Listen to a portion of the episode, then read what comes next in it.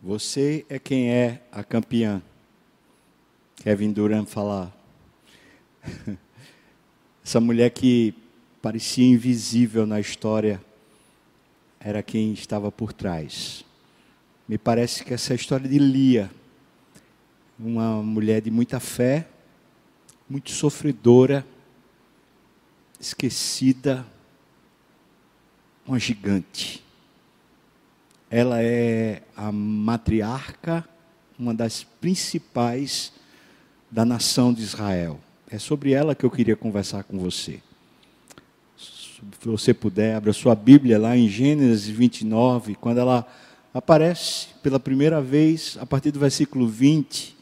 Veja a narrativa, como coloca ela como se ela fosse um peso, um problema, um peso para o pai, e depois parece que também um peso para o marido. Veja como diz. Assim, Jacó, por amor a Raquel, serviu sete anos a Labão, seu sogro. E estes lhes pareceram como poucos dias, pelo muito que amava a Raquel. Versículo 21. Disse Jacó a Labão: Dá-me a minha mulher, pois já venceu o prazo para que me case com ela. Versículo 22. Reuniu, pois, Labão todos os homens do lugar e deu um banquete, como era o costume. 23, à noite, veja, Labão, o pai de Lia. Labão conduziu Lia, sua filha, e a entregou a Jacó. Lembra que Jacó tinha trabalhado por Raquel. E aí eles coabitaram. Certamente estava muito escuro. Jacó não percebeu que era outra e não Raquel. 24 para a serva de Lia, sua filha, deu Labão Zilpa, que se tornou a serva de Lia. 25. Ao amanhecer, viu que era Lia. Por isso disse Jacó a Labão: Olha, que é isso que me fizeste? Veja, veja a expressão. Né? É um peso, um problema, um agravo. Que é isso que você fez comigo? Não te serviu por amor a Raquel? Porque, pois, me enganaste.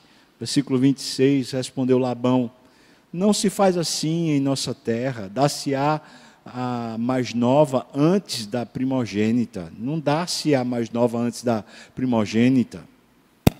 Ou seja, se eu ficasse com essa mulher aqui, essa menina aqui, ela ia ficar encalhada. Depois que a mais nova saísse, eu ia ter um problema, um peso dentro da minha casa. Precisava resolver isso antes que a minha, a minha mais nova fosse casar. Então veja, claro que o pai dela é um enrolão, um cara complicado.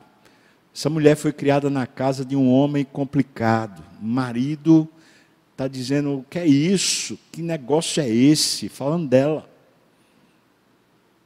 Essa mulher não tem como se sentir amada. Você acha que tem? Já começa o texto mostrando como ela é uma mulher desfavorecida, é um peso. Versículo 27. Decorrida a semana desta, veja o que Labão está dizendo.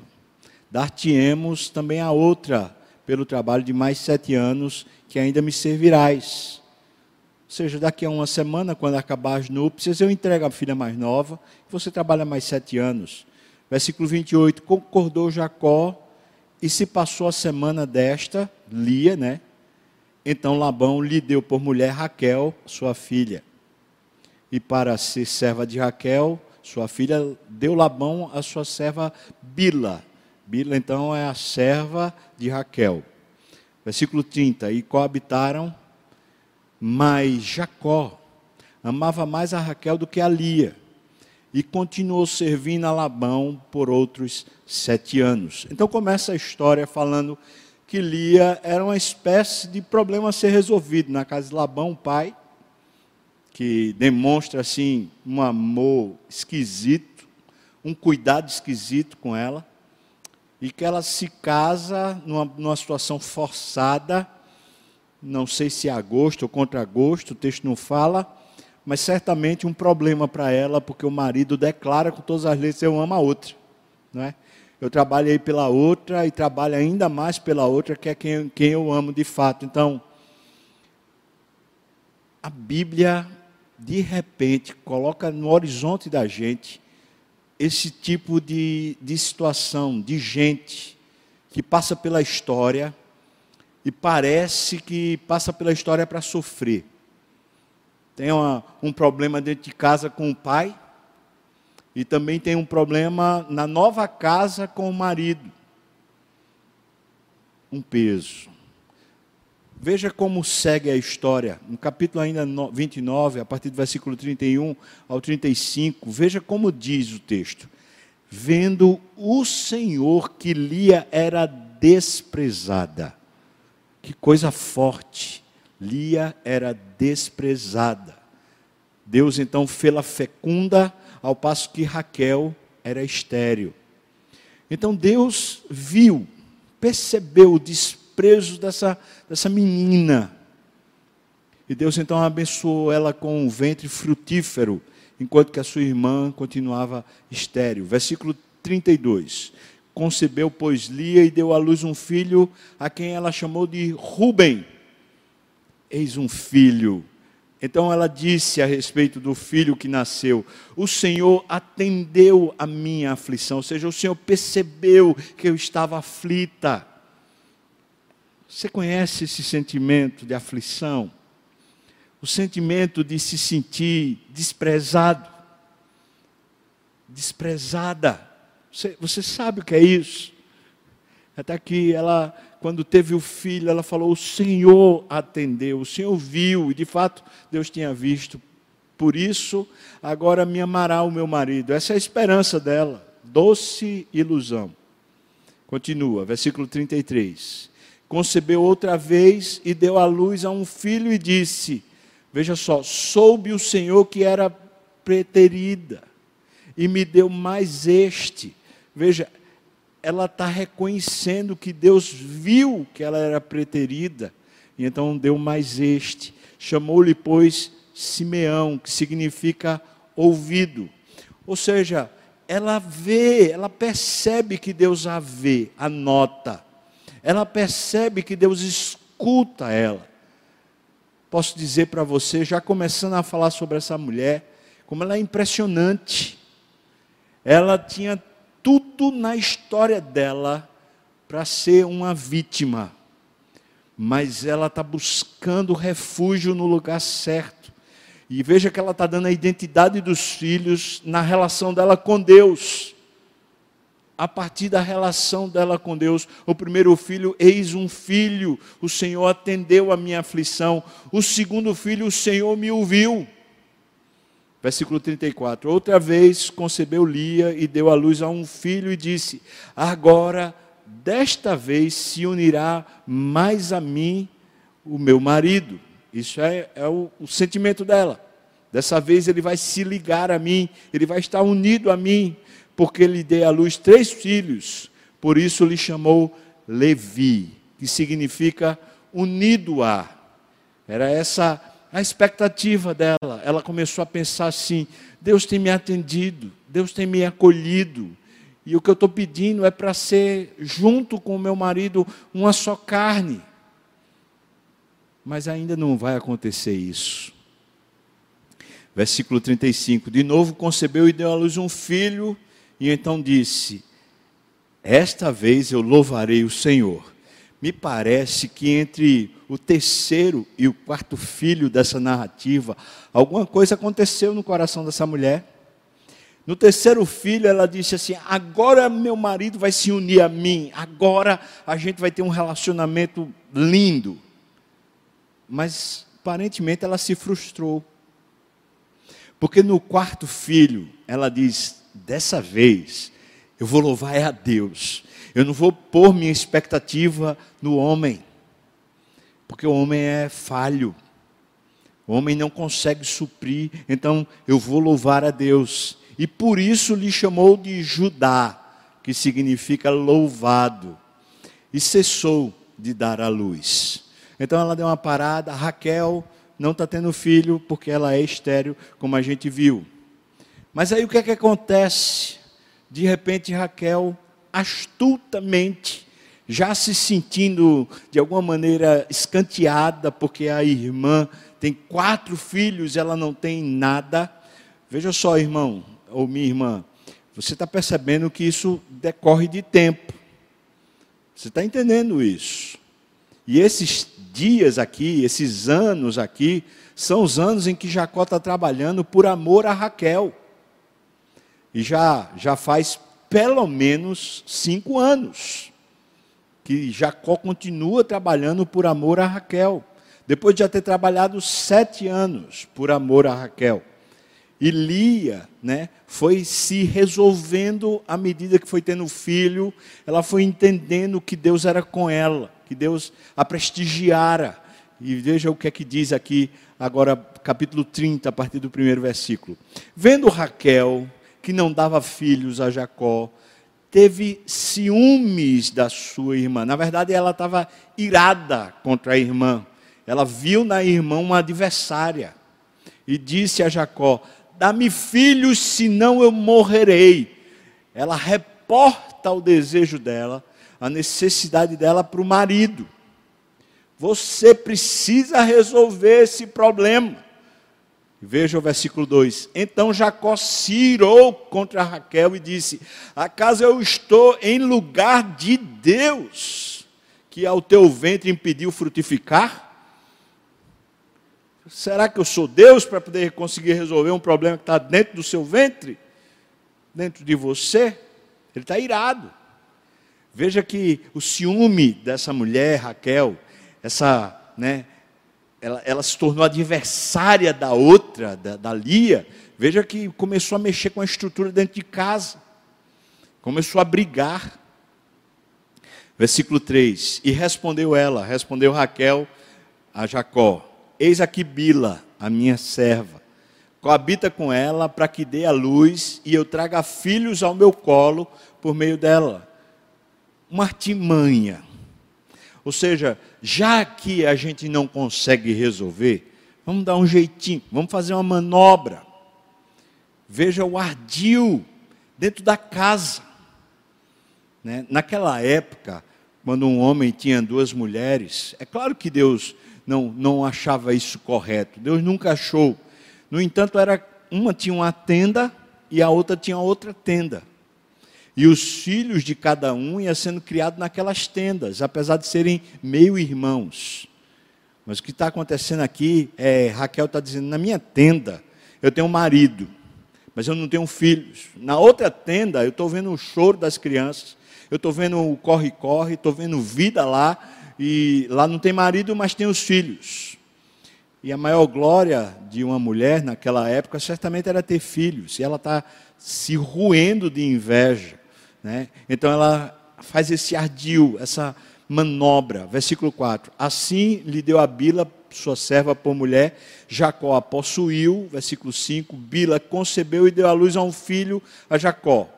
Então disse Raquel: Deus me julgou e também me ouviu a voz e me deu um filho. Raquel está dizendo que no ardil dela ela está falando com Deus. É isso que ela está dizendo. Enquanto eu faço as minhas manobras, eu estou falando com Deus. Deus me ouviu.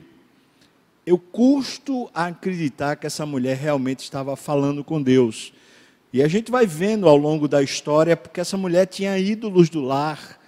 Então, essa mulher não era uma mulher voltada diretamente para Deus. Deus tinha planos, sim, mas ela estava fazendo o seu jeitinho. Então, ela chamou aquele filho o filho da sua serva, Bila, chamou de Dan, um juiz, porque ela está beligerante, ela está brigando com a sua irmã, por ser adversária, ela diz: Pronto, aqui Deus me deu um juiz para julgar a minha causa. Versículo 7. Concebeu outra vez Bila, a serva de Raquel, e deu à luz o segundo filho a Jacó. Disse Raquel: com grandes lutas, veja a narrativa de Raquel, com grandes lutas tenho competido com a minha irmã e logrei prevalecer. Chamou-lhe, pois, Naphtali, que significa luta. Ou seja, o que está acontecendo na história de, de Lia é que a situação está cada vez ficando mais complicada. Ela não tem o um marido, no sentido de, de um marido prestigiá-la, amá-la, e a, a irmã se tornou uma adversária que fica competindo e que ainda usa de manobras e de ardis. Talvez a gente não tenha uma situação como essa, mas a gente sabe que sentimento é esse de ter um adversário, de ter uma pessoa que manipula, de uma pessoa que fica fazendo os processos né, equivocados. Acho que a gente já viveu essa experiência em algum momento da nossa história. E é aqui que a gente pode se compatibilizar com Lia. É aqui que a gente pode entrar na história dela. Ela é uma sofredora. Ela, ela não está competindo com a irmã. Ela está querendo ser esposa. Como a irmã tem o privilégio de ser. Mas a irmã está vendo nela uma adversária. E está impondo sobre ela uma luta. E ela logra prevalecer contra a Lia. Que na verdade é quem mais sofre. Vamos seguindo. Capítulo 30, versículos 9 a 13.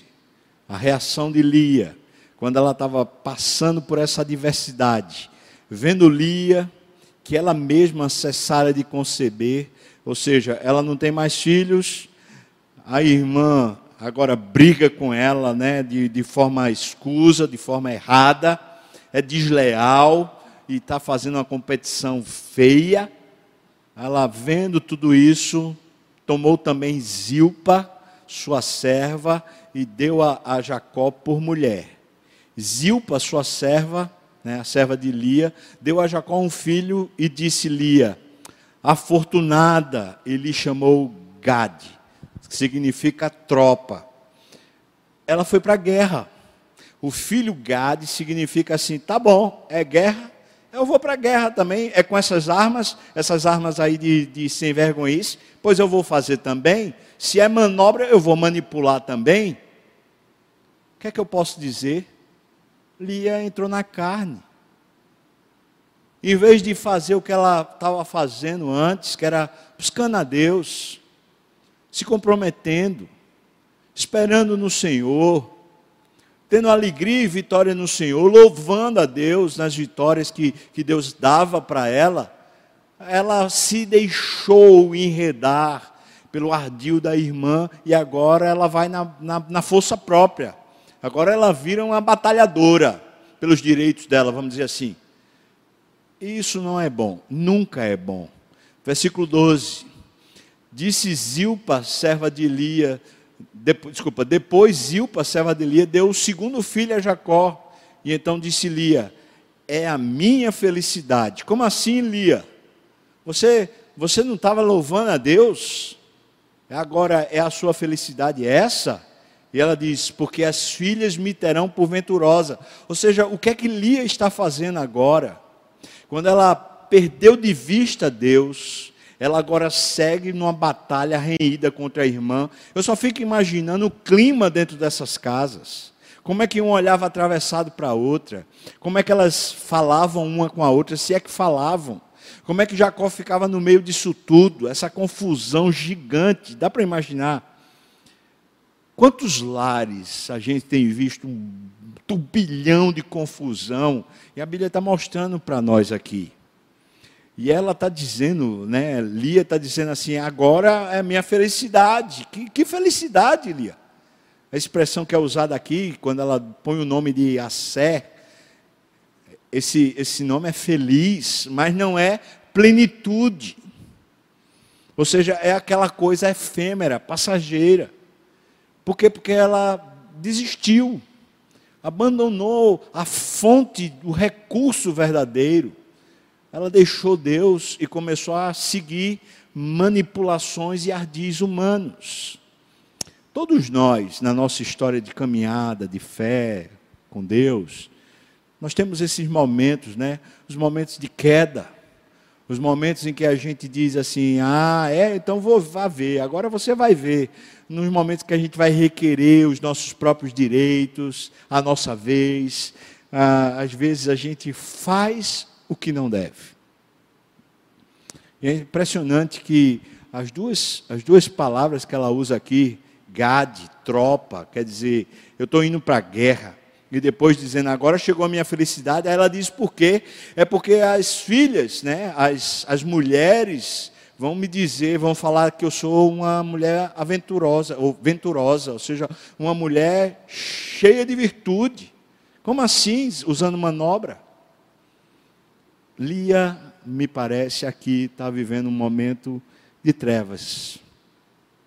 E uma felicidade muito passageira, porque na verdade as, as mulheres não chamaram ela de venturosa, de bem-aventurada, de ser uma mulher né, prodigiosa, não com esses tipos de ardis. O texto segue, no capítulo 30, versículo 14 a 20, a gente vai vendo que ela vai precisar restaurar. Veja como é que acontece. Versículo 14 diz: Foi Rubem, Rubem é o filho mais velho, o primeiro filho de Lia, foi Rubem nos dias da ceifa do trigo e achou mandrágoras no campo. Trouxe-as a Lia, sua mãe. Então disse Raquel a Lia, as duas ali: Dá-me das mandrágoras do teu filho. Respondeu ela: Achas pouco o me teres levado marido? Tomarás também as mandrágoras de meu filho? Veja o ressentimento. Veja, ela está dizendo: você levou tudo. Agora, o mimo, o carinho do meu filho, você quer levar também? É isso que ela está falando. Versículo continua. É, disse Raquel: Olha, Jacó, ele te possuirá esta noite a troco das mandrágoras do teu filho. Veja que Raquel é assim, ela é a esperta, ela faz as manipulações e a coisa que Lia aparentemente mais desejava era que finalmente Jacó fosse marido de verdade. Quantas mulheres vivem nessa expectativa de que finalmente o, o marido seja marido de verdade? Preste atenção nela, é, tenha responsabilidade com ela, tenha cuidado com ela.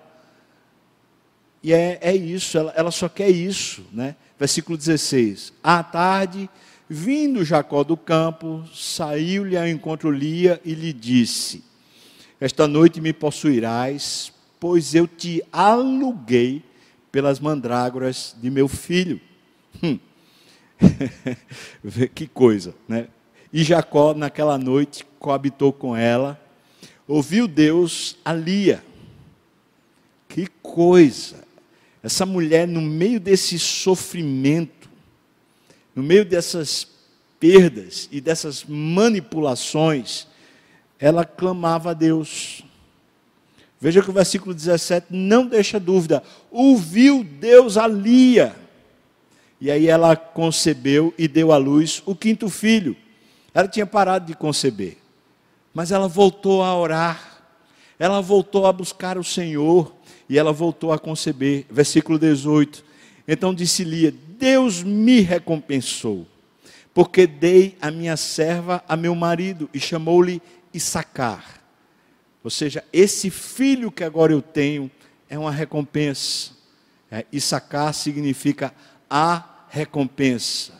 Ela está falando, Deus de alguma maneira está fazendo a coisa a meu favor versículo 19. E Lia, tendo concebido outra vez, veja que ela continua. Outra vez deu a Jacó o sexto filho e disse: Deus me concedeu excelente dote. De fato, seis filhos. Né?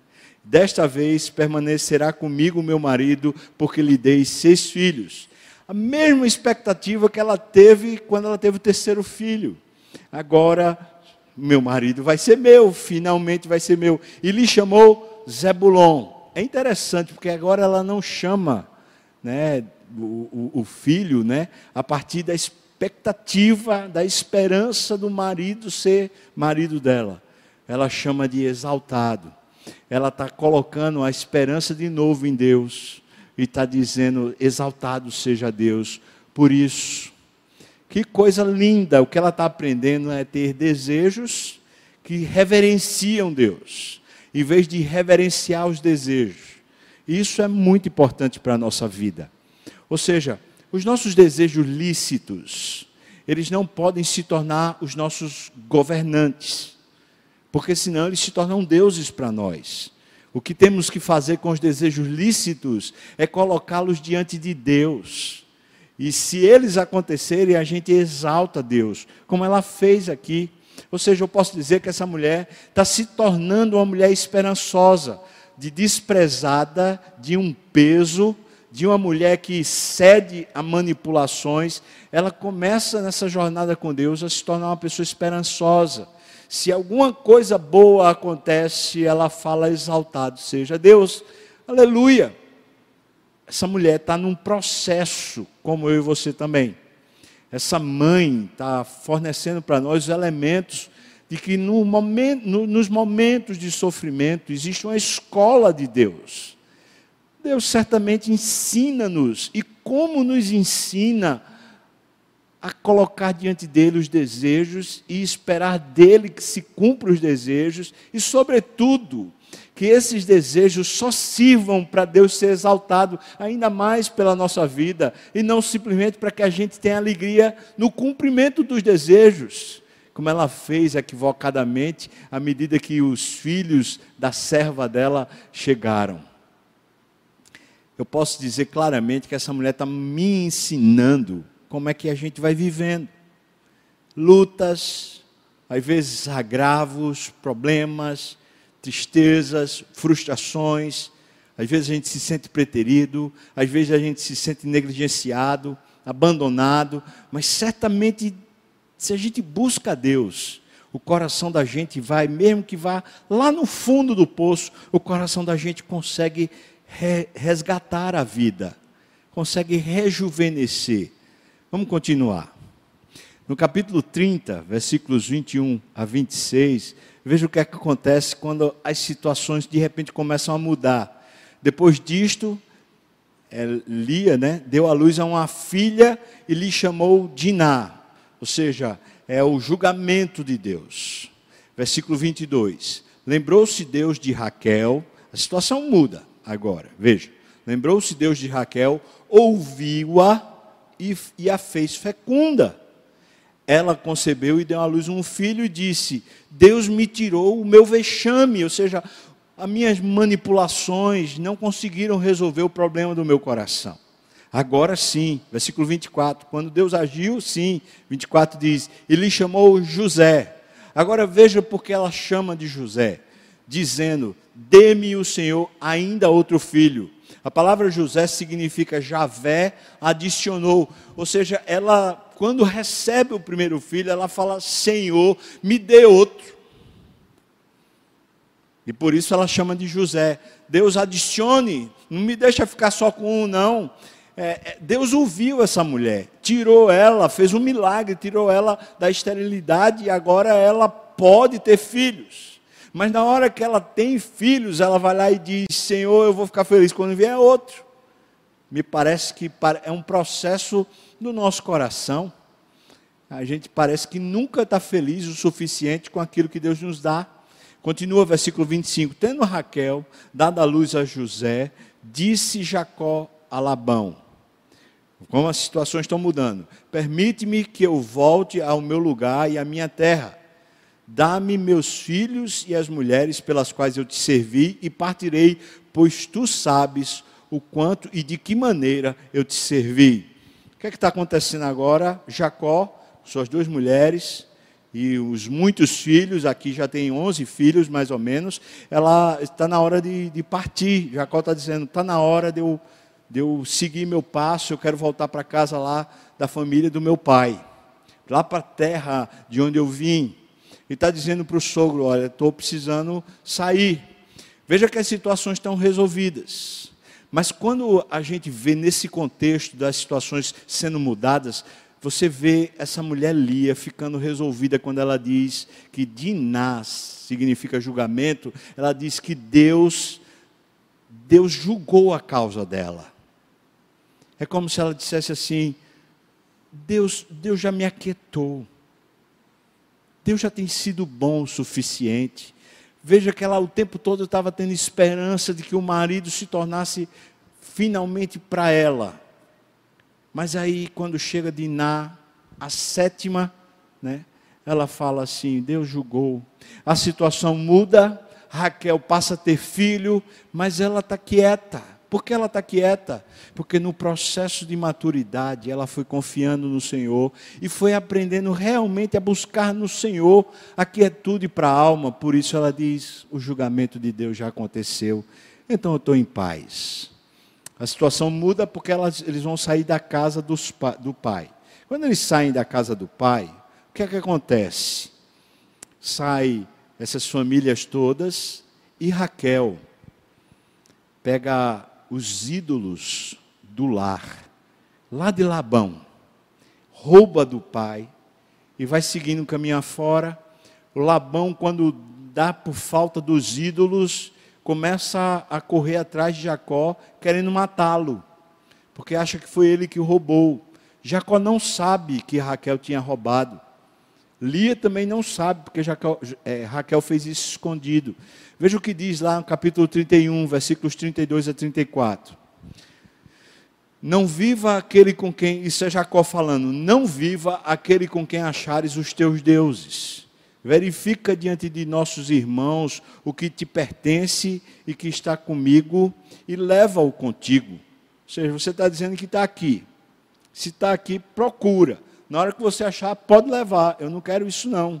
Pois Jacó não sabia que Raquel os havia furtado. Versículo 33. Labão, pois, entrou na tenda de Jacó, depois na de Lia, depois na das duas servas, porém não os achou, não estava em nenhuma delas. Tendo saído da tenda de Lia, Labão entrou na, na de, de Raquel. Versículo 34. Ora, Raquel havia tomado os ídolos do lar e os pusera na cela de um camelo e estava sentada sobre eles. Apalpou Labão toda a tenda e não os achou. E ela ainda disse para o pai: Olha, você não fique com raiva, mas eu não vou me levantar daqui desse lugar, porque eu estou nos meus dias. E o pai diz: Tá bom, eu, eu entendo. E ela não se levanta justamente para não, não se achar os ídolos do lar. Mas talvez isso aqui, essa, esse, esse, essa manobra, essa manipulação, mais uma vez, de Raquel, termina sendo a sentença de morte dela, porque o que é, é, Jacó tinha dito é que seja morto quem, quem foi encontrado, né? que pague com a vida. E o último filho, o filho que Raquel tem termina tirando a vida dessa mulher. O que é que eu vejo nessa história é que Lia, ela aprendeu a ser fiel a Deus. E Raquel, infelizmente, parece que nunca aprende realmente a ser fiel a Deus. Me parece que a escola do sofrimento tem uma incrível capacidade de nos fazer muito mais fiéis a Deus. Como é difícil a gente ser fiel quando a gente vive, entre aspas, mimado. Quando a gente parece que não passa realmente pelo sofrimento. Uma das escolas principais de Deus é o sofrimento. E essa mulher Lia, ela vai passando pela escola do sofrimento e vai se tornando cada vez mais fiel, como já lhes falei. E aí a gente chega um pouco mais adiante, quando Jacó, voltando para a casa do seu pai, ele precisa se encontrar com seu irmão.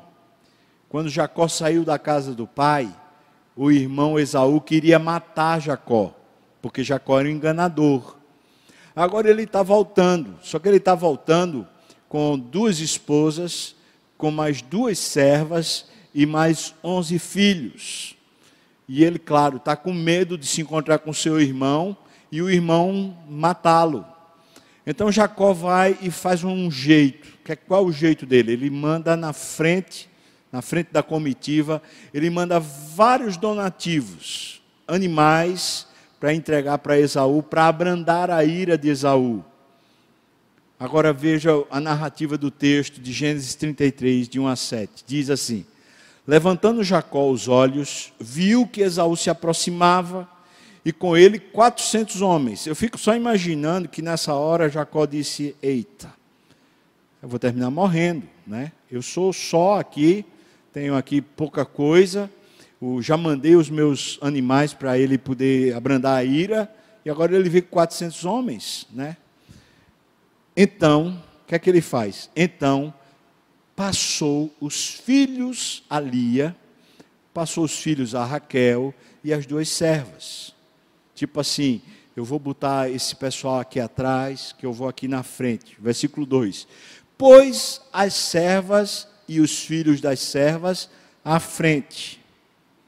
Depois, veja só, Lia e os seus filhos. E atrás deles, ele pôs Raquel e José por últimos. Isso fala muito ou não?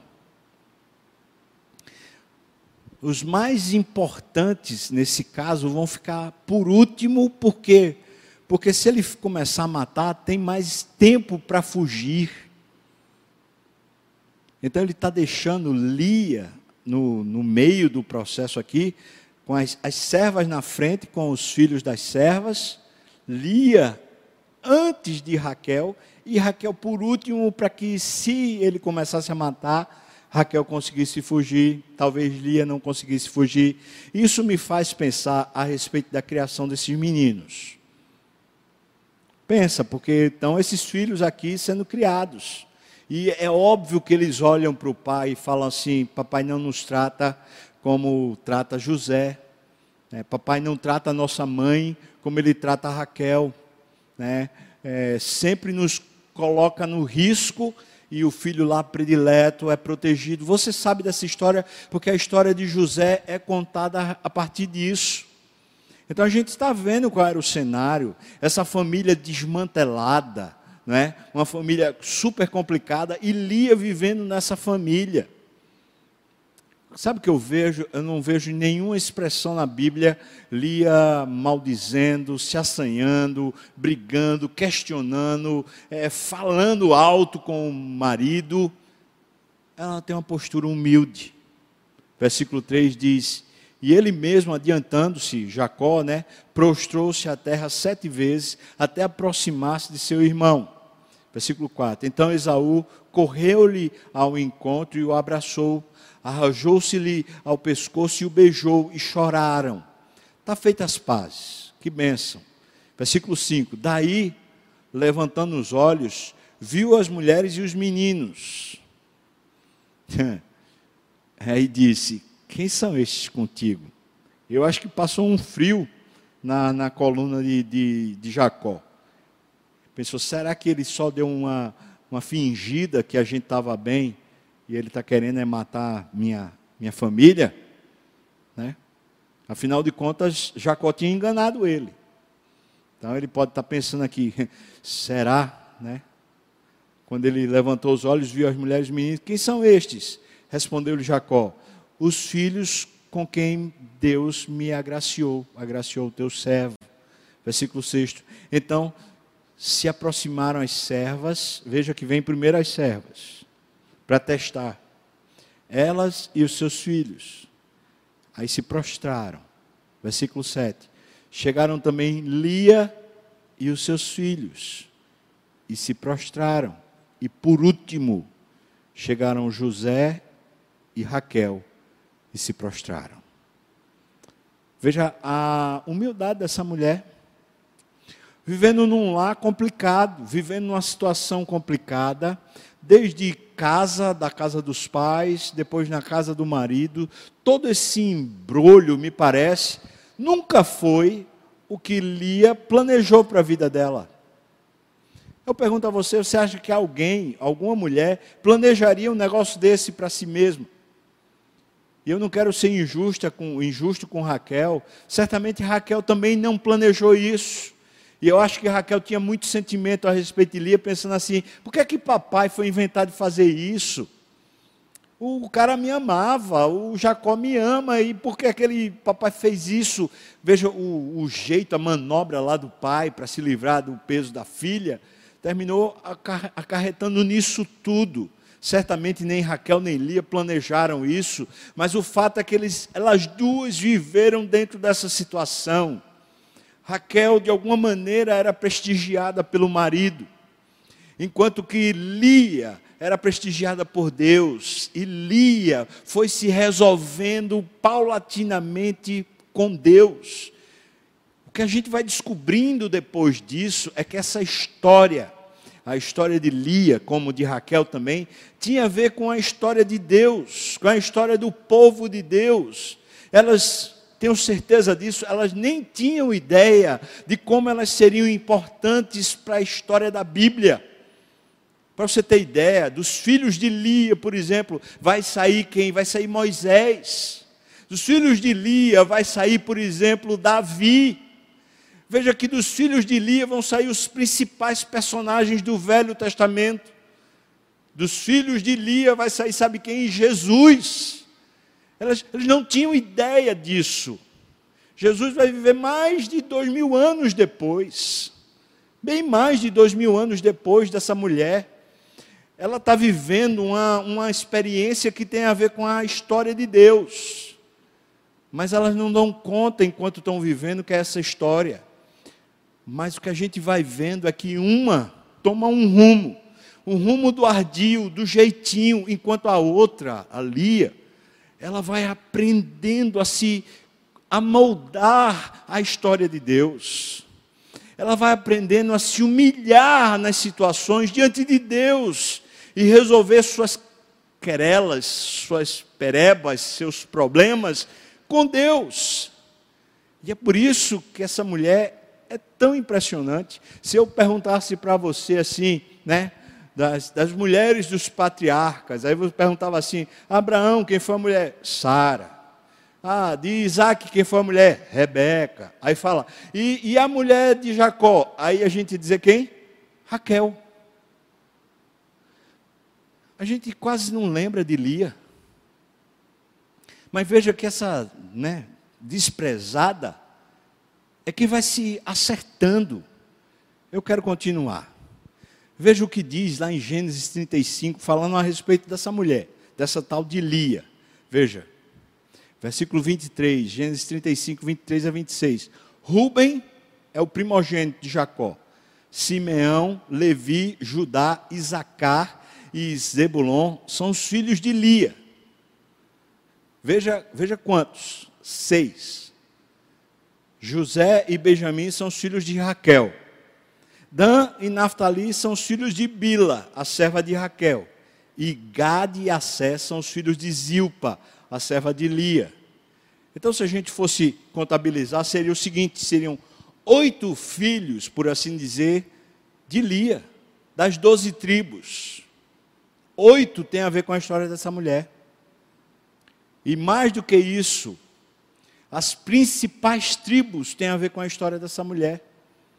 Levi, que daí vem os, os sacerdotes todos, e, e Judá, de onde vem o nosso Salvador, e vem a história de Davi. Que coisa extraordinária! São estes os filhos de Jacó que lhe nasceram lá em Padã Aram está faltando aqui, certamente. Benjamim é filho de, de Raquel, depois, e quando, quando ele nasce, Raquel morre.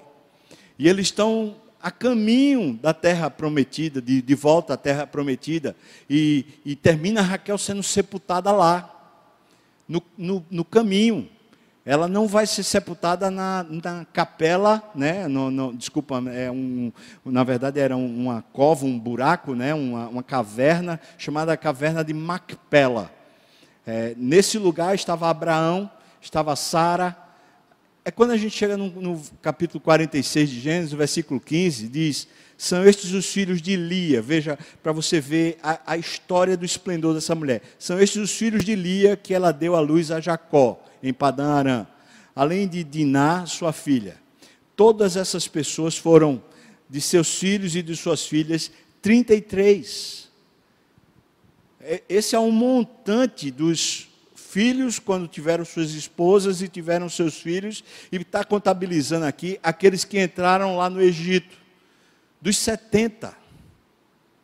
Dos filhos de Lia, são 33 daqueles 70 que entraram lá no, no cativeiro do Egito, melhor, na, ainda não era cativeiro, né, mas que foram para o Egito lá, apadrinhados, agraciados por José. Você, eu queria que você visse, para você dar uma olhada no território, se você puder, veja esse mapa agora, espero que apareça aí. Eu queria que você olhasse de baixo para cima. De baixo para cima. Você vê esse esse laranja meio mostarda aí, Judá, a tribo de Judá, fica no território ao sul de Israel, na parte de baixo, junto com Simeão. São o território do deserto, né? Um pouco acima de Judá você vê um azul que é Benjamim, é o filho de Raquel. Aí você vê do lado do lado direito dessa foto Ruben, do outro lado do Mar Morto, em cima de Rubem você vê Gade, de verde. Do outro lado, né, você seguindo para o lado esquerdo, você vê Efraim e Dan. Aí você vê Manassés, um território bem grande, que pega quase toda a parte do rio Jordão, de um lado e do outro da margem. Aí você vê em vermelho Issacar, aí Zebulon, roxinho, Lá em cima você vê duas tribos, Assé e Naftali. Essas são as doze tribos, são os filhos lá de, de Jacó que saíram. E você vê a proeminência dessa mulher com os filhos que ela deixou. Quando a gente chega no capítulo 49 de Gênesis, aí a gente chega naquela história que eu estava ali falando sobre o sepultamento. Abraão e Sara, assim como é, Rebeca e Isaac foram sepultados nessa caverna. Diz aqui o versículo 31. Ali sepultaram Abraão e Sara, sua mulher. Ali sepultaram Isaac e Rebeca, sua mulher. E ali eu sepultei Lia. E quando Jacó morre no Egito, ele diz: Depois eu quero que os meus ossos sejam sepultados lá na mesma, na mesma caverna de Macpela, junto com os meus pais. Ou seja, quem foi sepultada junto de, de Jacó foi Lia. E isso é extraordinário, essa mulher não está mais nem viva. Mas veja como Deus honra até a memória dela, como no salmo que nós lemos no começo. Bem depois dessa história, a gente vai ver como, como o povo de Israel vai reconhecendo a importância dessas duas, dessas duas mulheres. No, no livro de Ruth, lá no capítulo 4, no versículo 11, diz assim: depois que, que Boaz né, adquire o direito de casar com Ruth, e eles estão para se casar, para estarem juntos. Então, o povo, especialmente aqueles que seriam os juízes, aqueles que, que estariam é, realmente celebrando o casamento deles, dizem assim: todo o povo que estava na porta e os anciãos disseram: Nós somos testemunhas. O Senhor faça a esta mulher, esta mulher é Ruth, faça a Ruth que entra na tua casa, porque está se casando, como o Senhor fez a Raquel e como a Lia, que ambas edificaram a casa de Israel. Essa mulher, portanto, é a mãe de uma nação, assim como Raquel também. A diferença é nesses dois caminhos. A gente vai vendo essa mulher cada vez mais temente a Deus, se resolvendo em Deus, apesar de passar por tanto sofrimento. O texto continua, diz, e tu, Boaz, ate valorosamente em Efrata e faz-te nome afamado em Belém. E você sabe que de Boaz depois vem Davi, não é? Essa, essa é a história de Lia, uma história que fica memorável mesmo sendo tão, durante sua trajetória, tão sofrida, tão desprezada, tão combatida, tão cheia de problemas e agonias, às vezes com esperanças frustradas. Certamente você já viveu isso, você sabe do que é isso. É Lia. Lia ensina para mim e para você. Se a gente está vivendo por uma pressão, uma casa desorganizada, um sentimento de estar só, desamparado, desprezado. A gente tem Deus. E a gente pode e precisa recorrer a Deus. Quero chamar você para isso, para se dedicar ao Senhor, buscar o Senhor, buscar refúgio no Senhor. Deus pode lhe abençoar mesmo no meio de uma casa desorganizada. Deus pode lhe dar paz, fazer seu coração feliz, mesmo nos lugares onde você se sente desprezada ou desprezado. Deus é bom e Ele quer trazer essa bondade para nós. Você quer buscar ao Senhor? Quer consagrar sua vida a Ele, dizendo: Senhor Deus, me ajude a ter a minha esperança, a minha exultação, a minha alegria no Senhor. Queria orar com você. Se você topa, eu chamo você para ficar de pé, para a gente orar dizendo para Deus isso: Senhor, mexa comigo, transforma o meu coração, como o Senhor fez com Lia. Vamos orar? Deus, o Senhor é poderoso para fazer isso. Então eu te peço que qualquer coração que está agora diante de ti, falando, eu preciso disso, Senhor, escuta o nosso clamor e repara o nosso coração, trazendo-nos alegria de verdade e resolvendo as questões internas na tua presença, Senhor Deus. Livra-nos do mal, Pai, mal interno e também dos males externos. Precisamos de Ti, Senhor, no nome de Jesus. Amém. E que a graça do nosso Senhor e Salvador Jesus Cristo, o amor de Deus, o nosso querido e amado Pai, a comunhão, o consolo, a bênção, o poder, o avivamento do Espírito venha sobre nós, o povo do Senhor, não só agora, mas até quando o Senhor voltar e nos chamar para si mesmo. Aleluia.